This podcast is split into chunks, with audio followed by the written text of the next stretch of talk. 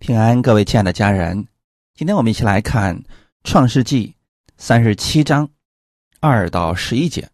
我们分享的题目叫《约瑟的异梦》。《创世纪》三十七章二到十一节，雅各的纪略如下：约瑟十七岁，与他哥哥们一同牧羊，他是个童子，与他父亲的妾毗拉。希帕的儿子们常在一处。约瑟将他哥哥们的恶行报给他们的父亲。以色列原来爱约瑟过于爱他的众子，因为约瑟是他年老生的。他给约瑟做了一件彩衣。约瑟的哥哥们见父亲爱约瑟过于爱他们，就恨约瑟，不与他说和睦的话。约瑟做了一梦，告诉他哥哥们，他们就越发恨他。约瑟对他们说：“请听我所做的梦。我们在田里捆禾家，我的捆起来站着，你们的捆来围着我的捆下拜。”他的哥哥们回答说：“难道你真要做我们的王吗？难道你真要管辖我们吗？”他们就因为他的梦和他的话。越发恨他。后来他又做一梦，也告诉他的哥哥们说：“看呐，我又做了一梦，我梦见太阳、月亮与十一个星向我下拜。”约瑟将这梦告诉他父亲和他哥哥们，他父亲就责备他说：“你做的这是什么梦？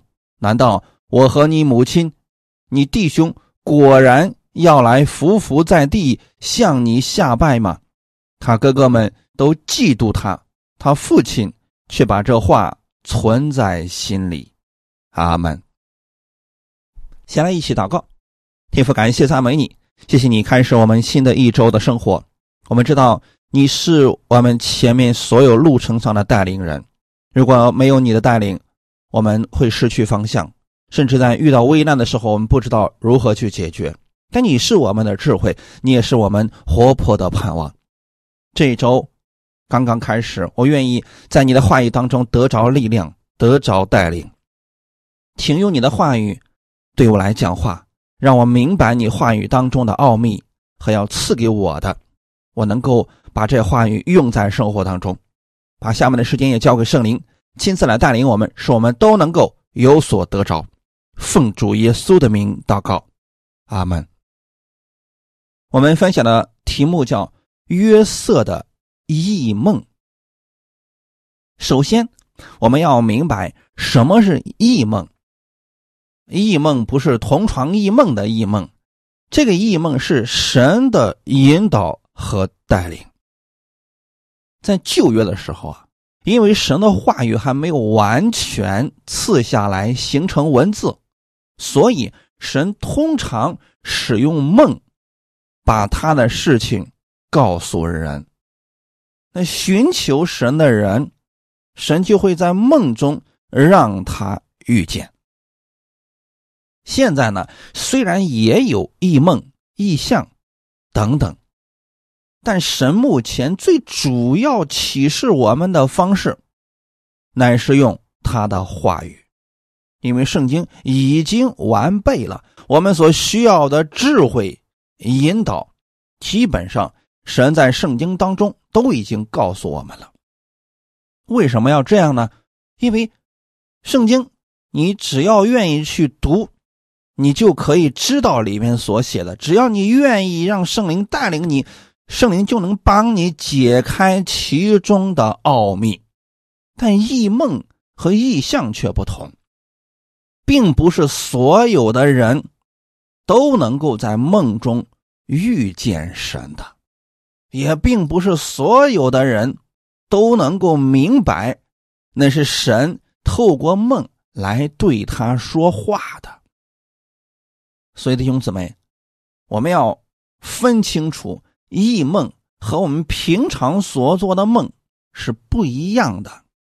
那很多人因为没有话语的根基，他随便做一个梦。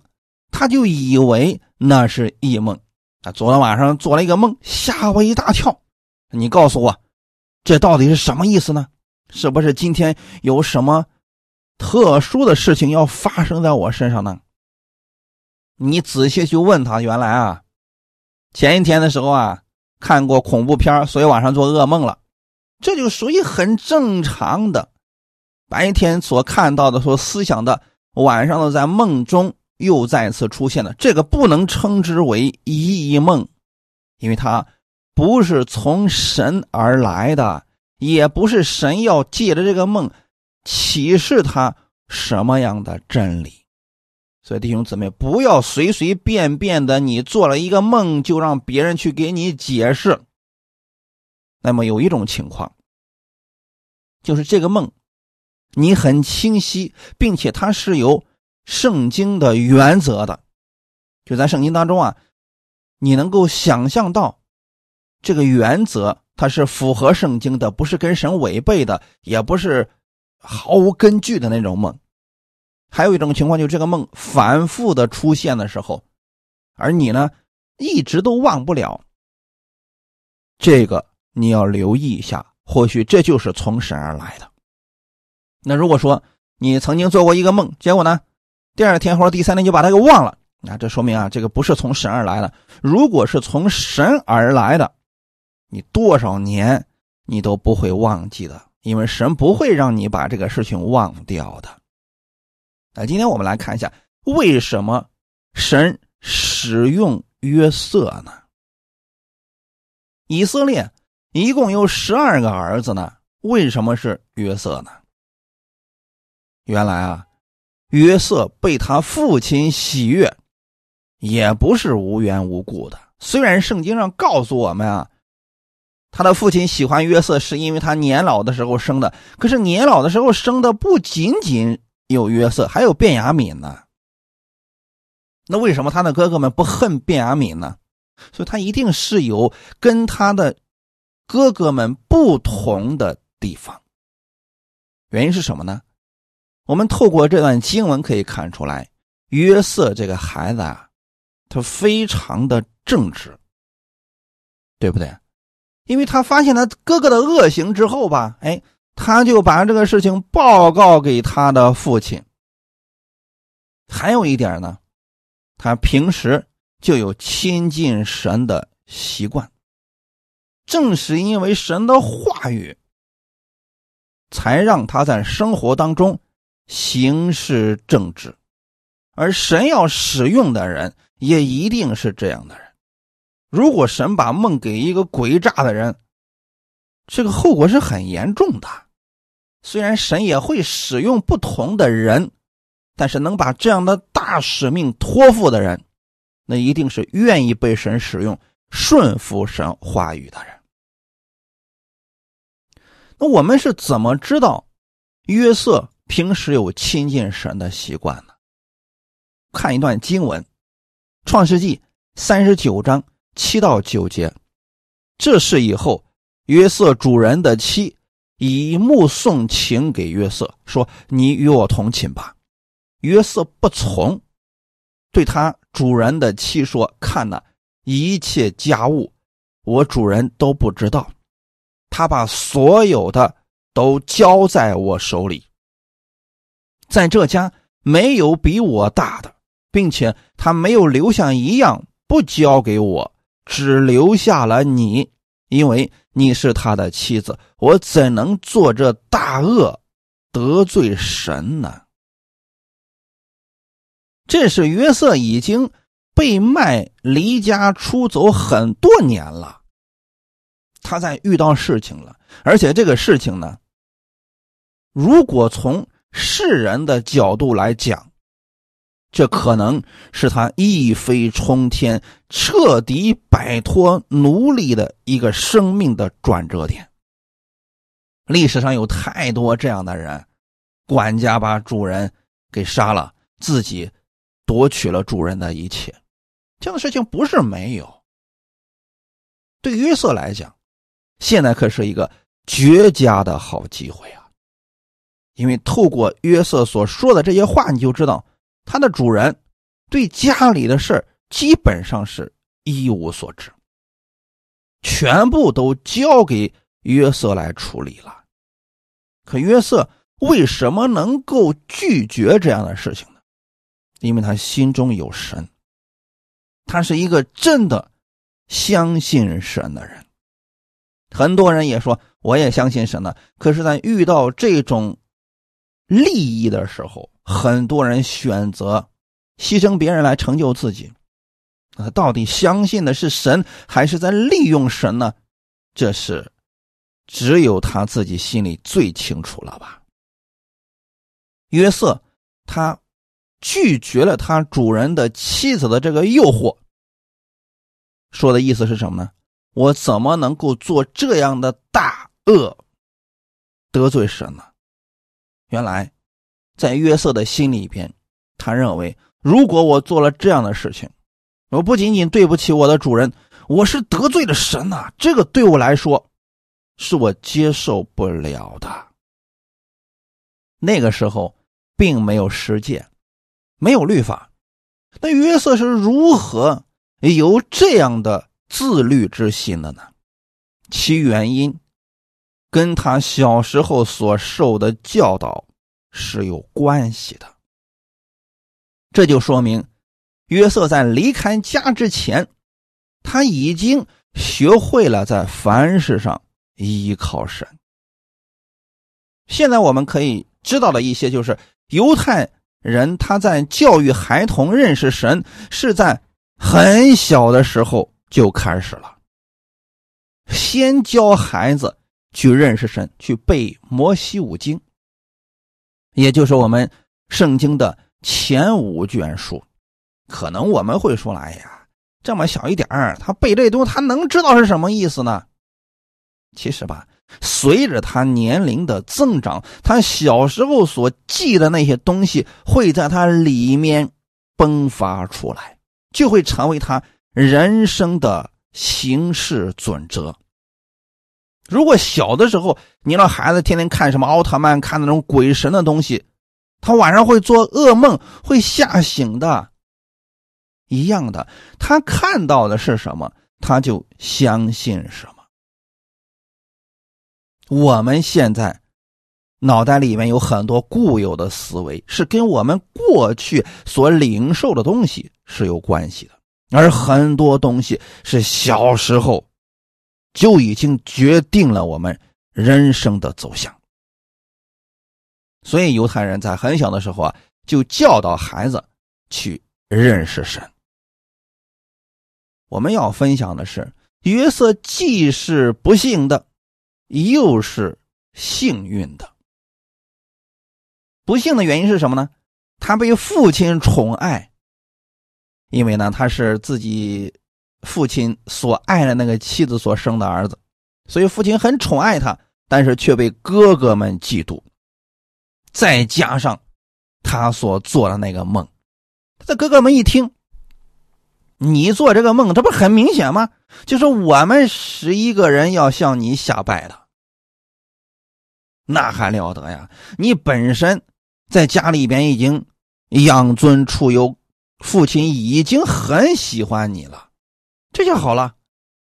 你到这儿，你告诉我们，我们的这些河捆都向你下拜，你这不是要做我们的王，不是要管辖我们吗？所以他哥哥们一听这个梦啊。就更生气了，越发的恨他。从这儿啊，我们要学到一些智慧。什么样的智慧呢？就是不要把你自己的梦想或者软弱展示给与自己生命相差太大的人。这只是指的，与你生命不相配的人，是指。跟你生命差距比较大的，就是你告诉他们了，他们不一定能够理解。所以说，有很多事情不要告诉那些无知的人，他们不理解，还会理解错了，反而会耻笑你，甚至会嫉妒你。约瑟就是这样的，他错就错在不该把自己的这个梦告诉给自己的哥哥们。因为他哥哥们根本不理解他的这个梦，没有生命，根本不知道神的事情，你告诉他了，他只会更加的恨你。所以说，弟兄姊妹，这个是我们要明白的智慧之一啊。那我们有了这样的梦想，或者说我们的软弱，应该告诉什么样的人呢？要告诉与自己生命相差不大，这就是我们通常所说的同工。我们生命都差不了多少，所以我们告诉他了，他能够听懂，并且能够理解和安慰你、鼓励你。或者呢，就告诉比自己生命丰盛的人，因为这样的人更能理解你所说的，而且能给你一些见解和帮助。很多信徒啊，不明白这个原则，所以在教会当中就当着弟兄姊妹的面把自己的软弱啊、自己的什么想法全部都说出来了。结果有些人在背后开始议论他、论断他，甚至定罪他。不是弟兄姊妹啊，这个心胸过于狭窄，有很多时候只是他们不理解你所说的是什么意思，所以用自己认为的对你好的或者自己的见解来发表言论而已。就在这点上，我们一定要注意啊！遇到问题了，或者遇到这种异象异梦了，不要找不如自己生命的，一定要找比自己生命丰盛的人，他才能给你一些安慰和鼓励的。这是智慧啊，就像约瑟一样，他把这个事情告诉他的哥哥们，他哥哥们就因为他的梦和他的话，就越发的恨他，这才导致了后期他被哥哥们出卖了。那同时呢，约瑟又是幸运的。为什么他是幸运的呢？因为他的父亲把这位神介绍给他，并且带领他认识了这位神。雅各也一定讲了自己在梦中与神相遇的故事，以及他这些年来如何被神恩待的事情。这些成为了约瑟人生当中最宝贵的财宝，是他的一生有益而无损。大家可以想象一下，那个时候啊。神对亚伯拉罕、以撒还有雅各说的话并不多呀，所以教给孩子的东西其实也就没有多少。但是雅各一定是把自己生命改变的这些事件告诉了约瑟，这是我们需要明白的一点。箴言书二十二章第六节，教养孩童，使他走当行的道。就是到老，他也不偏离。刚才我给大家讲过了，犹太人教育自己的孩子，很小的时候就教导他们去认识摩西五经，最主要的让他们背着摩西五经。这些其实里边有很多是不可以去做的，不能去做的。小孩子如果把这些背过了，他就知道自己当行的道是什么了。而这些话语如果存居他的心里边，真的到老了，他也不至于偏离的。我们可以想象一下，约瑟被自己的亲哥哥们出卖了，异国他乡，举目无亲。当时的他只有十七岁，难道他不害怕吗？难道他不恨他的哥哥们吗？这些当然会有。但这些怨恨，当时根本帮不了他改变现实。此时，他所信的神，就成为了他唯一的活泼的盼望。如果你也相信这位神与你同在，那你就知道，在你遇到问题的时候，你不是着急的去找各式各样的人给你带到。把你的事情告诉更多的人，让他们知道，说大家一块儿帮我带祷吧，人多力量大呀。那么这么去说的人，是期望有更多的人一起来感动神的心。很明显，我们的神不是这样一种方式来成就我们祷告的，关键是你是否是真心去寻求他，他是不是你唯一的活泼的盼望。至少约瑟是这样的，他相信神与他同在。或许他过去并没有亲自经历过这位神，但现在他人生到了这一步的时候，神成了他唯一可以依靠的，所以他相信神必然与他同在，也必会帮助他脱离困境，因为他没有其他人可以依靠了。或许你现在可以靠的。还有很多，但我想问的是，神是不是你唯一的依靠呢？靠人，人是会变的；靠这个世界，这个世界是摇动的呀。唯有神永远不变，他的话语也是永远不变的。可惜的是，很多的人。总是把依靠神放在了最后一个选项。许多人很羡慕约瑟最后的结局，却从来不去想约瑟的成功绝非是偶然的。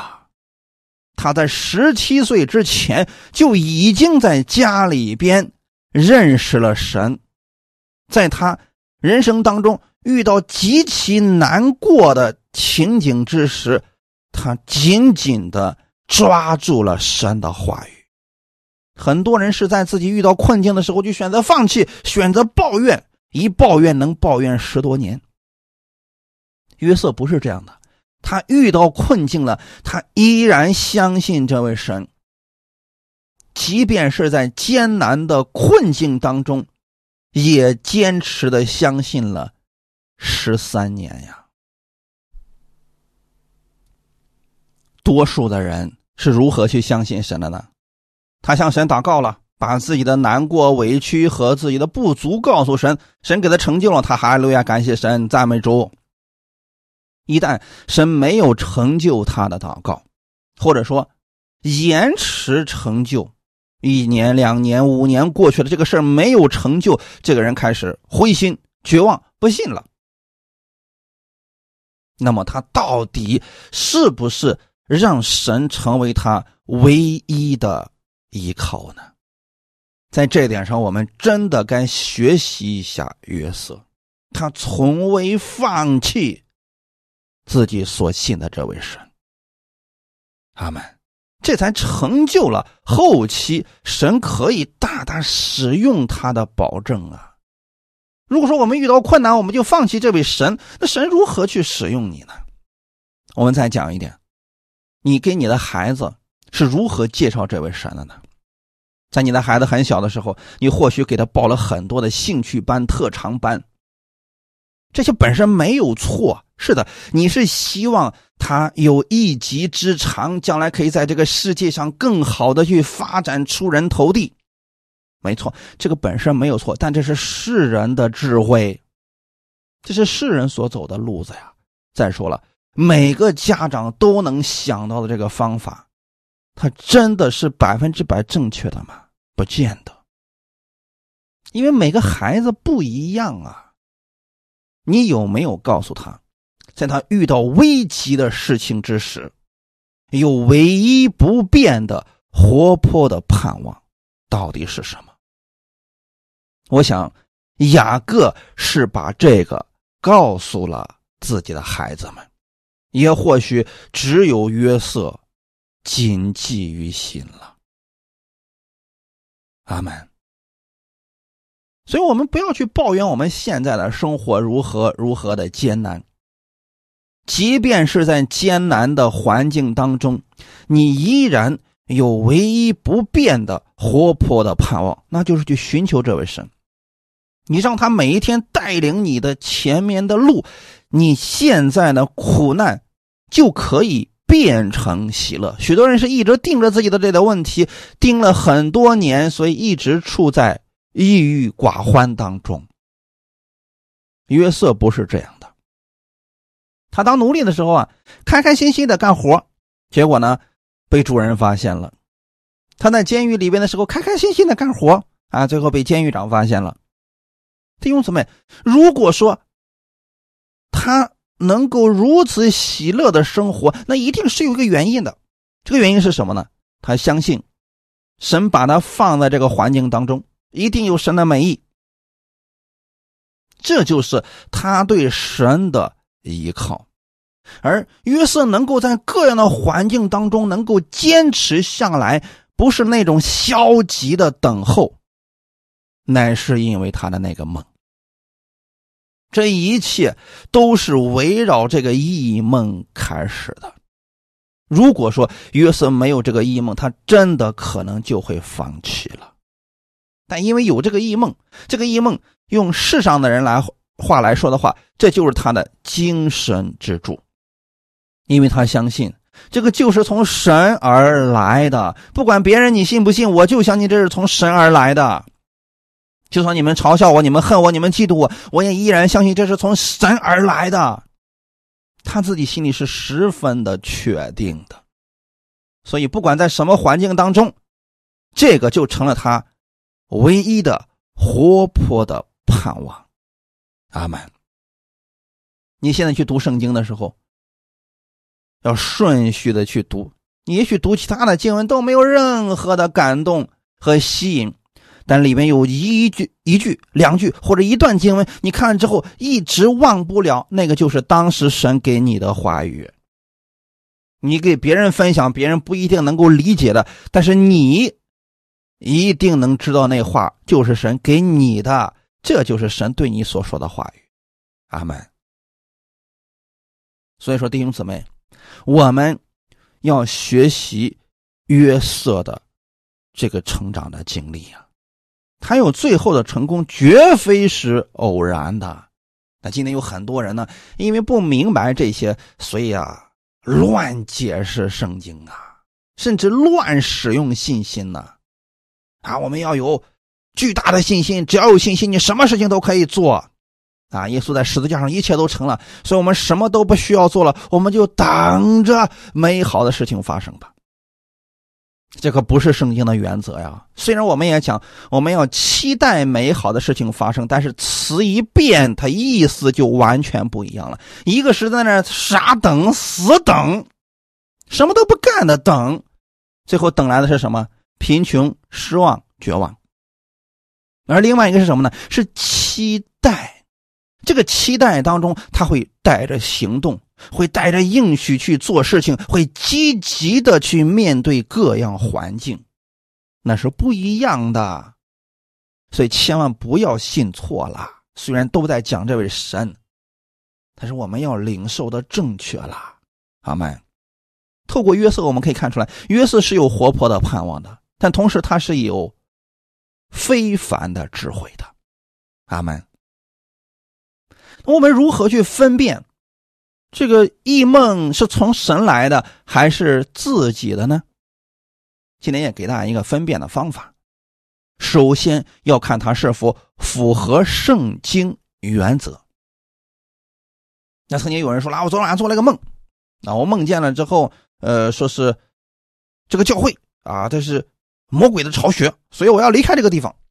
弟兄姊妹，如果是这样的话，我们就需要用圣经来判别的，说这个教会的牧者所讲的信息是不是符合圣经的？如果是符合圣经的，你为什么为什么会说那是魔鬼的巢穴呢？你还告诉别人说那是晚上你做梦做出来，那可能是你对这个教会的某些人有偏见而已呀。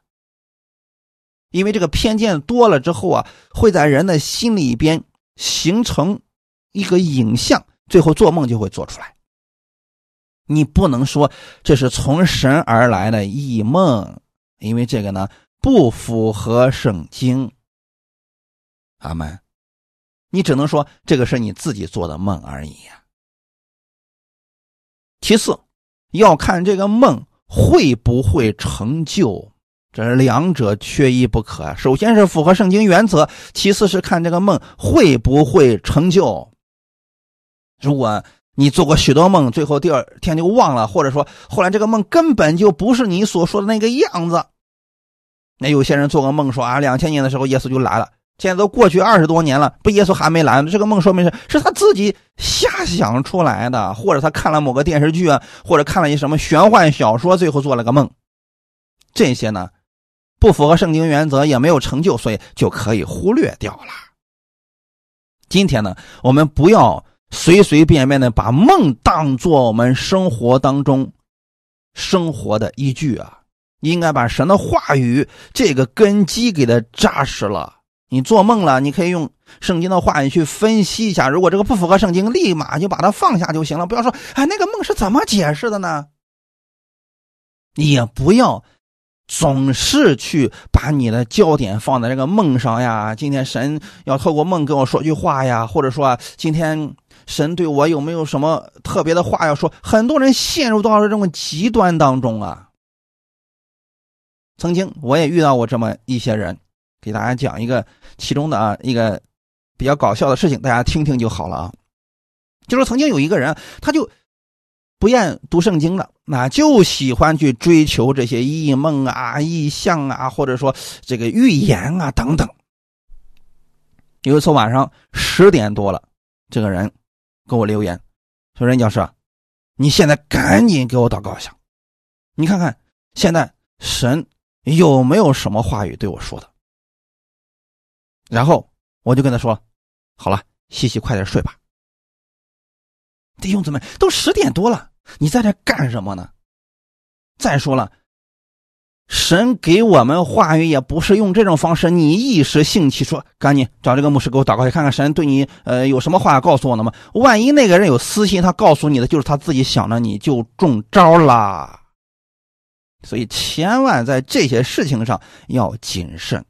不是说没有异梦、异象和预言，这些都有，现在依然还有的，只是我们要在圣经的基础上去看待这些。就像约瑟一样，因为他很小的时候，他的父亲应该已经把神介绍给他了，并且他在生活当中已经学会去依靠神了，只是他还没有经历这位神，没有独自的去跟神建立这么美好的关系。所以后期他一个人流落他乡的时候，他就开始学会了使用以前所聆听到的信息。那约瑟这个梦是不是真实的呢？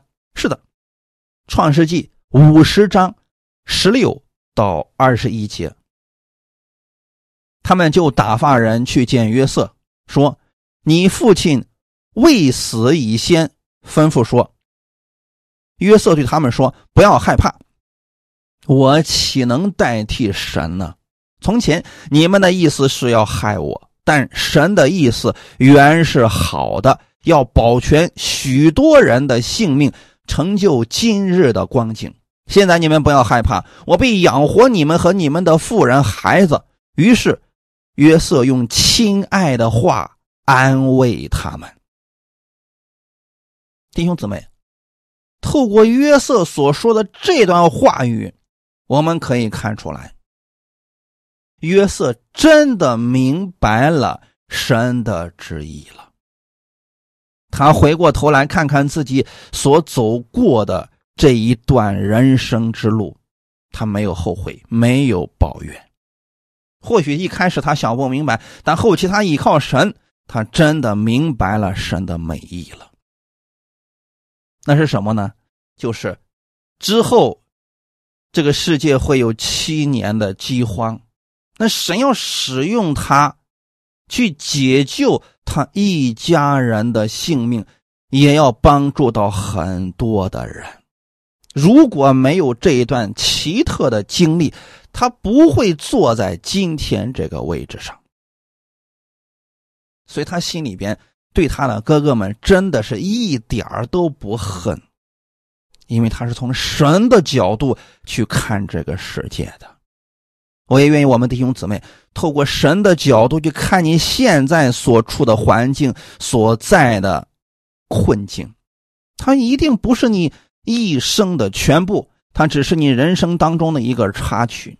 当你看明白了神在你身上的使命，这些你就不会被他所困住了。阿门。他那哥哥们不明白啊，就以为啊，父亲死了，这下没有人能管住约瑟了，他一定会报复我们。但是约瑟说：“我又岂能代替神呢？”这十多年以来，约瑟已经学会了在凡事上依靠神，并且透过神的眼睛去看待自己的人生。虽然他哥哥们的意思是要害约瑟，但约瑟明白了一件事情：这是神计划当中的一部分，就是要成就今日的光景，要保全我们许多人的性命。如果看不明白这一点，他一定会报复他的哥哥们。所以弟兄姊妹，如果我们不是透过神的角度去看待我们以及我们身边的人，我们心里面有很多恨是放不下来的，是无法饶恕的。同时，我们也是无法爱出去的。因此，爱仇敌。这个字虽然很简单，你可以轻松的写出来，但真的让你做的时候，这个变得无比的艰难。除非你明白了神的美意。约瑟的这些哥哥们造就了约瑟在困境当中全心的依靠神，也造就了约瑟今日站在至高之处的这个处境。感谢主啊！但是我们不要理解错了，千万不要走极端，说这样的话，哼，那我是不是可以故意去找一些事情，把我自己陷在困境当中呢？如果你能想到这一步，那就说明你那个困境是自找的，后面不会有太好的结果。当然，你也会学到一些功课，那就是什么呢？不能往坑里自己跳，你一定会学会这个功课的。就算人领受了从神而来的意象或者异梦，也不代表人会脱离世界，他依然是要正常生活的。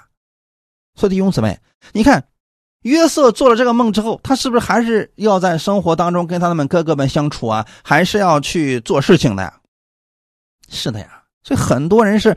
一旦得到了一些话语，觉得自己了不起了，觉得自己非一般人啦，你马上看不起别人，就到处去全世界宣传自己做了什么梦，自己得到了什么启示，哎，最后啊，下场很惨，因为，嗯，相信他的人并不多。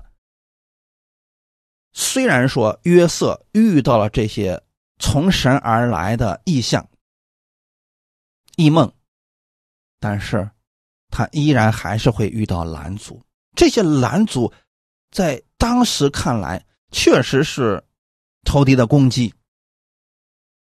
私欲的牵引，这些都是正确的。但从神的角度来说呢，神已经在一步一步的实现他在约瑟心中所放的这个梦了。从约瑟得到这个梦之后，哥哥们嫉妒他、恨他。当他去寻找他的哥哥们时，他的哥哥们便心生毒计，把他卖了。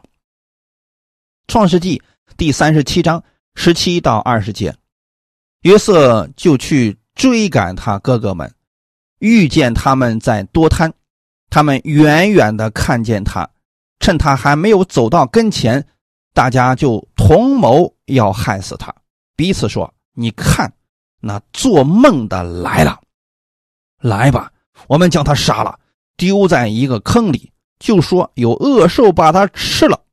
我们且看他的梦将来怎么样。有很多信徒啊，其实都遇过类似的情景。你比如说一些初信徒，他们信主没几天的时候，好家里不断的出问题，他们开始害怕，开始担心说。啊，是不是信的这个神不好？所以你看，我怎么刚刚信他，家里就出现这么多的问题呢？你可以理解为这是属灵里边的征战。我们要对初信者一定要给他解释这些事情，但是神的计划依然是在进行当中的。那还有一些老信徒呢，就是他们被神呼召了，要去服侍神，要去全职献上的时候呢，也会遇到类似的情景。约瑟也是如此的呀，因为神要使用他了，将来要救很多的人，而神的计划马上要开始了。从什么时候开始呢？从一个出卖事件开始的。阿门。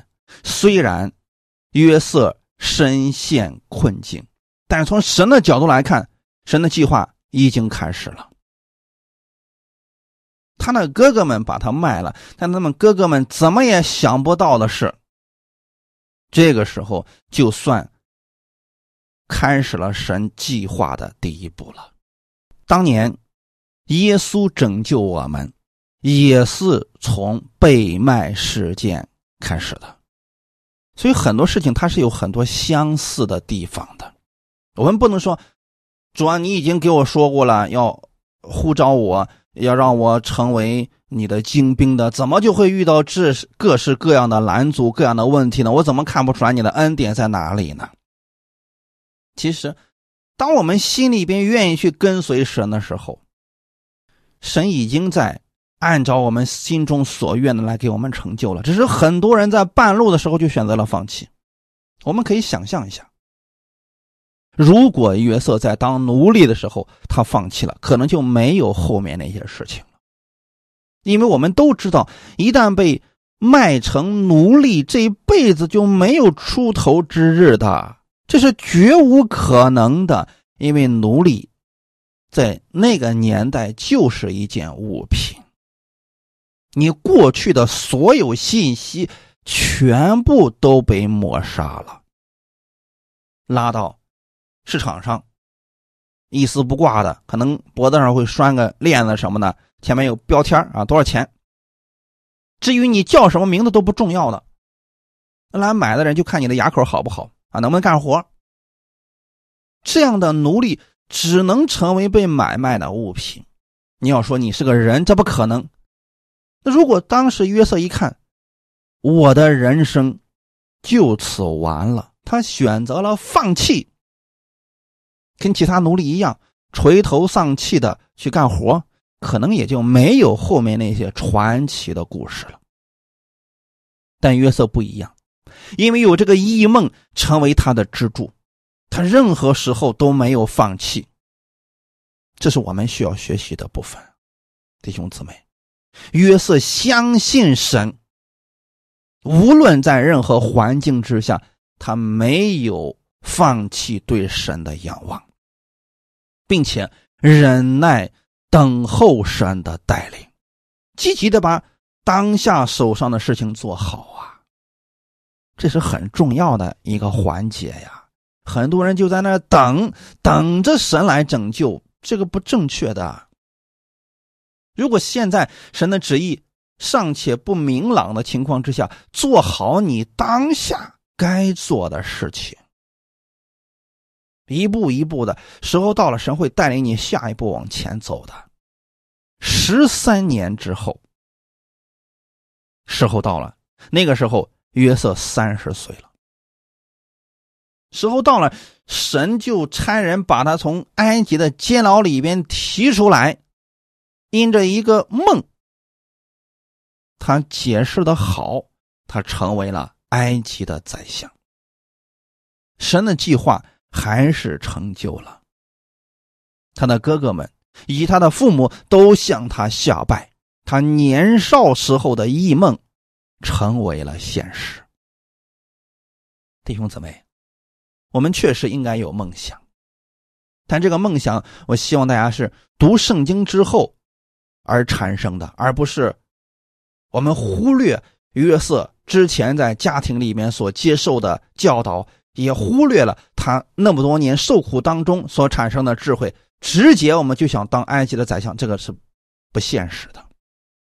所以弟兄姊妹，不管神给你有什么样的带领，做好你当下该做的，等时候到了，神会把你提升到你应得的位置上。阿门。我们在凡事上，尽管告诉我们的神，向他来祷告就好了。不管今天神是用异梦。意象、预言，来告诉你，这都可以，这都是神向我们启示的一种方法。有时候可能就是我们在读圣经的时候，神告诉我们的一些话语，我们记在心里边呢，我们很清楚的知道，那就是神给我们的，这就够了呀。约瑟的异梦就是如此，这成为他一生当中前行的支柱。那异梦的作用到底是什么呢？我们看一段经文，《使徒行传》第二章十七到二十一节。神说：“在末后的日子，我要将我的灵浇灌凡有邪气的。你们的儿女要说预言，你们的少年人要见异象，老年人要做异梦。在那些日子，我要将我的灵浇灌我的仆人和使女，他们就要说预言。在天上，我要显出奇事；在地下，我要显出神迹，有火，有血，有烟雾。”日头要变为黑暗，月亮要变为血，这都在主大而明显的日子未到以前。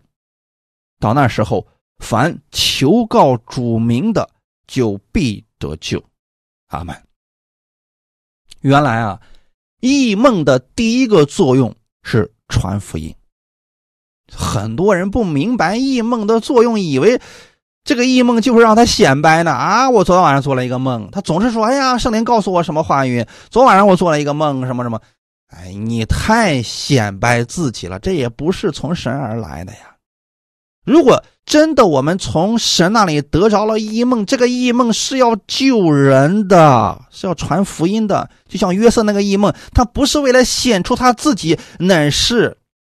要借着他去拯救许多人，保全许多人的性命。如果今天啊，我们做了一个梦，结果呢，我们跟弟兄姊妹的关系更糟糕了，不去教会了，跟弟兄姊妹之间老死不相往了，就说明这个梦不是从神而来的，那是我们自己想出来的。阿门！一定要有这个分辨力啊！末后的日子，我要将我的灵浇灌凡有血气的，这是指圣灵啊。我们接受主耶稣的那一刻，圣灵就住在我们的心里边了。浇灌凡有血气的，指的是圣灵充满。所以说，很多时候我们晚上虽然在睡觉，但是圣灵他不休息啊，他会借着神的话语告诉我们异梦，确实是有的呀。你们的儿女要说预言，你们的少年人要见异象，老年人要做异梦。所以，不管是预言、异象和异梦，都是神。向他的儿女们启示他自己，要使用他们的一种方式呀。十八节，在那些日子，我要将我的灵浇灌我的仆人和使女，他们就要说预言。说什么样的预言呢？求告主名的就必得救啊，就说用各式各样的方式拯救人。显出神迹能力，目的是为了什么？不是显出这个人有多厉害，而是显出我们的神今天依然在施行拯救。阿门。所以，不管是异象、异梦、预言，他是要去传福音，是要去帮助人认识主的，是让我们跟别人的关系更加的和睦的。这才是新约之下。神给我们这些异象、异梦、预言的真实目的呀！如果脱离了这个原则，那就说明我们要分辨一下这个异象、异梦、预言是不是从神而来的啦。阿门。二十节，日头要变为黑暗，月亮要变为血，这都在主大而明显的日子未到。以前有很多的世界上的奇迹产生，这些奇迹人们说不明白？所以呢，神用意象、异梦、预言把这些解释清楚了，而解释的这个原则一定不会超越圣经，还是这个原则啊！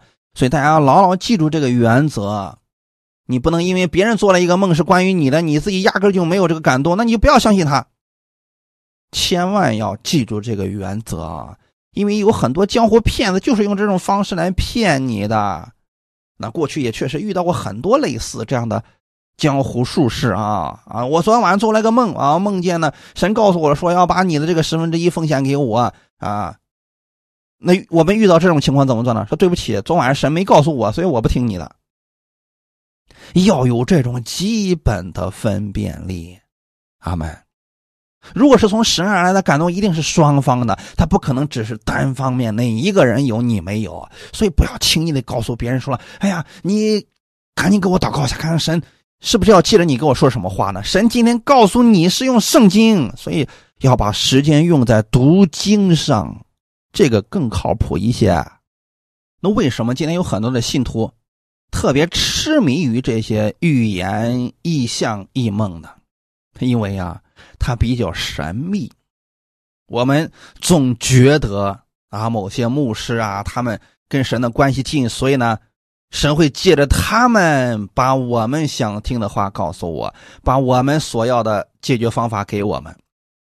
这种情况下就忽略了我们也是神所爱的这个原则了，很容易就造成牧师啊就觉得自己了不起，而信徒总觉得自己生命太幼小。这是其中一个。第二个原因是什么呢？许多人想走捷径，在自己遇到问题了，我们告诉他，你要去祷告、读经，看神怎么样一步一步带领你。他们说啊，这个我等不了，所以他要去找先知，要去找那些有异象、异梦的人，说你赶紧给我祷告一下，看看神有什么话对我说的没有。因为这种方式是一个捷径，在他们看来，这个问题只要解决了，你发现这些人就找不着了啊，又回到世界当中去干他自己的事情去了。所以这就是我刚才所说的，他们想得着约瑟后面那个祝福，却不愿意付出约瑟前面所付出的努力。这不就是人的私心吗？为什么我们？总是鼓励大家，你要自己去读经，跟神建立这种亲密的关系。有人说：“那我怎么能够跟神建立这种关系呢？”你是怎么听到神跟你说说的话语呢？我说这是一种关系的体现呢。你跟神的关系亲近了，你自然会明白的。用一个比较恰当的一个比喻来说吧，一堆小孩子在那玩，你家的孩子也在里边，结果。有个孩子哭了，你立马就起身出去一看，果然是你家的孩子哭了。你是怎么从众多的孩子的声音当中分辨出来那个是你家的孩子呢？因为太熟悉了，他的笑声，他的哭声，你太熟悉了，这就是一种亲密的关系，你一下就能分辨出来那个是你的孩子。我们跟神的关系也是如此的呀。如果我们每天养成读圣经、听到的习惯。那神跟你说话的时候，你也是一下子就能分辨出来的呀，阿门。所以啊，生命没有捷径啊。即便是约瑟这样的人，神训练他还有十三年的时间呢。我们凭什么觉得我们有捷径可走的呢？你们仔细去读圣经，你会发现被神使用的人，从来就没有一个是能走捷径的。他都是在神面前有寻求的心，跟神建立的亲密关系。这个不是律法，是我们应当去做的。话语的根基没有，神怎么敢把大使命给你啊？遇到危险就退后，遇到危险就不干了，这怎么可能呢？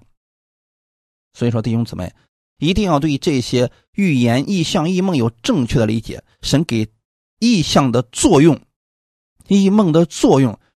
其中有一个非常重要的，就是让我们去传福音，而且不是传一次，是持续性的为主去做工的。阿门。第二个作用，造就人。格林多前书十四章二十六节，弟兄们，这却怎么样呢？你们聚会的时候，个人或有诗歌，或有教训，或有启示，或有方言，或有翻出来的话，凡事都当造就人。原来不管是预言、异象，或者是异梦，这些是要造就我们的。首先是造就我们自己呀，就像约瑟一样，那个异梦使约瑟可以在凡事当中有活泼的盼望。阿门。那个异梦可以让约瑟在困境当中有积极的动力，这些是需要的。他们我们聚会的时候，如果有人翻出来了预言，翻出来了方言，或者说有异梦、异象等等出来，这对我们来说是好的，因为神要借着这些人，借着这些恩赐来造就我们，使我们凡事得造就。有些人信靠神得医治了，生命得翻转了，这都是我们得造就的其中的一部分啊！感谢主，所以不要夸大了某一个恩赐，这些恩赐都是在话语的基础上，神能力的一种彰显而已。目的是什么呢？使我们都得造就。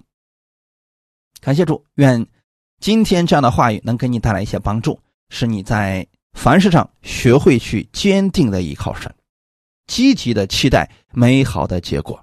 我们一起来祷告，天父，感谢赞美你，谢谢你今天借着这样的话语，让我们明白了约瑟的异梦。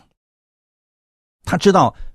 神是如此带领他的，所以在人生当中，无论他遇到什么样的事情，他学会去依靠你了。今天我也愿意学习像约瑟一样，在凡事上依靠你，借着你的话语，我开始新的一周的生活。我知道，不管我到哪里，你都与我同在，因为你给亚伯拉罕的、给以撒的、给约瑟的那些应许，也给了我们。借着耶稣。你把所有的祝福给了我，也把使命给了我，让我知道我在这个世界上是有非常重要的使命之人，那就是为主去做那美好的见证。新的一周的开始，我愿意成为福音的使者，请你带领我，让我带着意向往前走，让我带着主的使命往前走。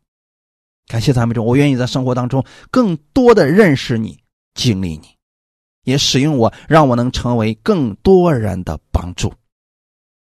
哈利路亚！